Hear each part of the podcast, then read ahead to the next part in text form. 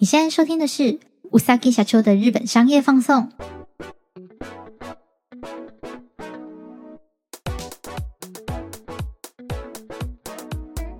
Hello，大家好，我是 Yuki，感谢你再次点开うさぎ社长的日本商业放送。这集是 EP 零八，我们马上来看看上周日本发生什么商务大小事吧。第一则是八月二十一一早的新闻。 虽然不是上周的，但还是想先跟大家来分享。日本乐天集团部分持股的关联公司 Gurunabi 宣布将改名为乐天 Gurunabi。Gurunabi 是日本提供餐厅情报并提供预约服务的产品。二零二三年十月二日后，两社的会员 ID 资料将进行合并，预计两边可以连接的会员数会突破七百五十万人。古罗纳比之类的美食资讯产品，相较于讯息的传递，更大的吸引点在于其附加的折扣和优惠活动。此次的会员整合，加上乐天集团本身就已运营许多相关服务，例如乐天旅游、乐天信用卡、乐天 Point 系统，在这之前本身就可以透过古鲁纳比来累积乐天 Point。经过这次整合，我们可以更期待更紧密的服务结合，这势必能大幅连接并强化乐天的经济圈。在数位转型的时代背景下，越来越多的大企业选择结盟，将旗下的会员 ID 和关联企业做深度的合作。讲到 l a c t e n Point 和 Gurunabi 的整并，日本民众也纷纷想到他的竞争对手 PayPay Point。过去。PayPay 透过强势的点数回馈和业务员积极在各地做地推，将整个品牌和产品的知名度和广泛度打响。甚至在二零二一年就推出过 PayPay Gourmet 这样类似的餐厅预约服务。虽然目前网络声量上几乎是销声匿迹，未来和 LINE 整并后是否会积极的去运营它，又或是继续被弃守呢？日本人也在猜想，是否 PayPay 会直接寻找可以和古鲁纳比比拼的竞品合作，这边最后也想分享几个在日本常用的美食探索 App。第一个是主要经营比价服务起家的卡布奇基盖下卡卡库科姆所经营的塔贝罗菇，配合的点数系统呢，则是 T Point。这个我们之前有介绍过，未来它会改叫做 V Point。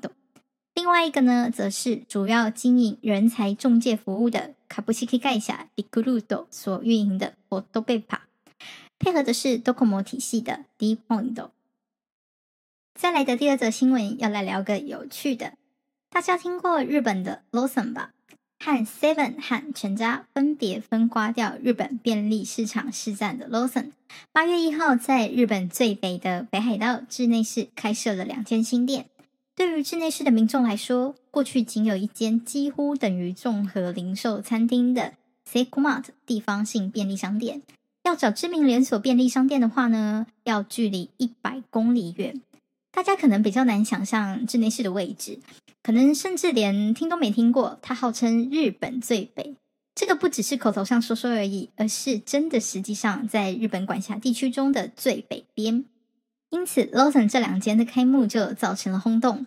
开幕当天，甚至凌晨五点半就有人在排队，据说排队的人潮还超过了一百人。这边就来聊聊刚刚有提到的 Seicomart，主要呢，它是在北海道的地方性便利商店，但近年除了北海道外，也有在埼玉和茨城县展店。Seicomart 主要的特别地方就在于，他们除了一般便利商店的功能外，还主打热食，每日会提供现做的便当、炸鸡、饭团、新鲜蔬果等等，还会和当地的餐食业者配合。其实跟大卖场也差不多了，这样的便利商店形态在北海道是非常受到欢迎的哦。许多日本民众甚至三餐都可以在 Seicomart 中解决。那像 Lawson 这样非北海道当地的便利商店来说，要在天寒地冻、交通又不便的北海道最北端开设便利商店，仓储就成了很关键的问题。北海道这两间店的货物仓储区域都是比平常的店铺三倍大。店内的冷冻柜呢，也比一般店铺多出了两个，并且也导入了所谓“马奇卡多厨房”，像 Seicomart 一样，可以提供便当、饭团、热食等商品。Lawson 集团非常注重地区特色和各客各店主义。简单来说呢，就是结合地方特色和客人相信为主的商店经营模式。像是北海道的展店呢，就结合了当地的 Hakusho Mochi 原料来制作大幅贩售。据说未来还会继续在北海道拓店，会和北海道球队火腿斗士联名，在店内装和外装上都放上棒球球队的 logo 和吉祥物。像这样的地方性特色经营，Lawson 集团在全国共区分八个区域在经营。此外，Lawson 旗下还有一个在日本百货呢，或是车站常看到的城城实景，这个也是他们经营的。成城实景是在二零一四年由 Lawson 收购。走的模式呢是高价超市模式，商品也多为进口。在北海道的稚内市这两天店中，也会贩售成城实景的商品，并且呢也会有无印良品的商品做贩售。在 Seiko Mart 几乎独占的稚内市中，也蛮好奇 Lawson 是否还能打出其他差异化并胜出呢？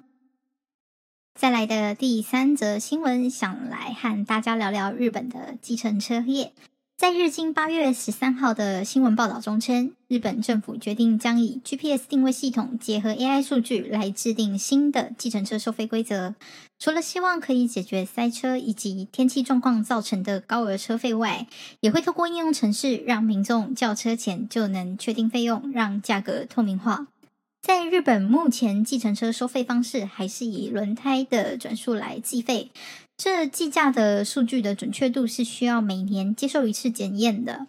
透过 GPS 和 AI 来进行动态价格调整的这种软性计价方式，是日本政府希望推动的低差数位转型。但也有人担心，在 GPS 电波比较弱的隧道内时，可能会造成数据误差。在二零二一年时，政府其实就曾和业者配合过测试，来确保压低误差范围。根据今年二月日本相关数据统计，二零二二年是计程车业倒闭破产数量近十年内最多的一年。疫情造成的需求减少，导致许多计程车业者纷纷转行。尽管现在推出了软性计价方式，但严重的人力不足变成了目前计程车业需要先解决的问题。再来是这个系统建设门槛对现行的计程车业者来说成本过高，因此目前尚无导入的业者。行动轿车服务和电子支付的普及，虽然让搭乘计程车便利许多，但在 Uber 和滴滴这类国外行动轿车服务打击下，无疑还是雪上加霜。加上 Uber 这类服务在动态价格系统的成熟度远胜目前政府开发的系统，还能够让消费者端以个人为单位去媒合计程车辆，瓜分走了许多计程车的使用者。只不过 Uber 这类的服务呢，因为日本法律的关系，目前仅能和有合作的计程车公司配合。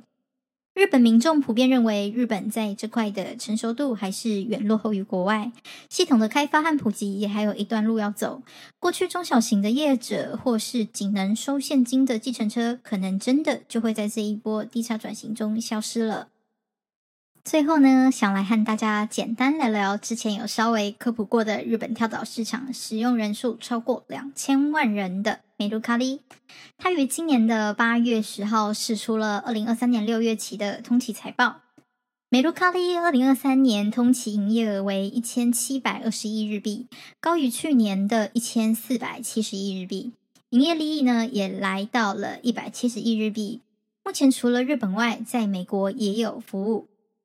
之前我们聊过，日本的乐天和 PayPay フリマ都拥有各自的支付经济圈，而メルカリ近年也投注资源在 FinTech 的业务上，以求可以达到买卖市场和金融业务互利成长的循环。其实メルカリ下也有自己的支付系统，名为メルペイ，并且于二零二二年，他们也加入了信用卡发行的业务，发行 JCB 体系的メルカット。在メルカリ的金融应用情境下， 可以根据消费者在跳蚤市场内的消费信用来提供延后付款以及小额融资的服务，无需其他年龄或是收入检核。这个和美卢卡利的使用行为高度连结的点，给了美卢卡利的消费者持续使用的动力，并且二零二二年，他们也同时宣布可以透过美卢卡利的 App 来买卖比特币。可以看得出来，美露卡利在 FinTech 这块发展的和乐天以及 PayPay 的差异性。而在跳蚤市场层面，美露卡利会更积极投入在 B to C 和越境 EC 的合作。越境 EC 呢，是从二零一九年开始的。台湾熟知的虾皮目前也有和美露卡利合作，你是可以在虾皮上找到美露卡利官方代购账号的哦。而在越境 EC 的交易商品中，毫不意外，主流都是模型啦、玩具、动漫商品之类。目前配合的业者也有在陆续新增中。总体来看，美露卡利二零二四年通期目标一样会放在结合 FinTech 的营业利益扩张，尤其是美露卡多的推广。毕竟旗下可是有超过两千万以上的用户。顺带一提，目前发行的信用卡数量超过了一百二十五万张。最后分享一下，在交易类别中，美国市场和日本市场的有趣差异。相较于日本市场，交易种类第一的为动漫相关。女性商品为第二，而美国正好就反过来，第一是女性相关商品，第二是动漫。在第三名和第四名中，日本分别为男性商品和家电，而美国也是刚好就这么巧的反过来，第三名是家电，第四名是男性商品。这个有趣的资讯呢，我也会在 Facebook 专业上再分享，还请别忘了追踪本节目的 Facebook 专业哦。以上就是本集的节目内容啦，希望大家还喜欢。那么，うさぎ社长的日本商业放送，我们就下次见啦，またね。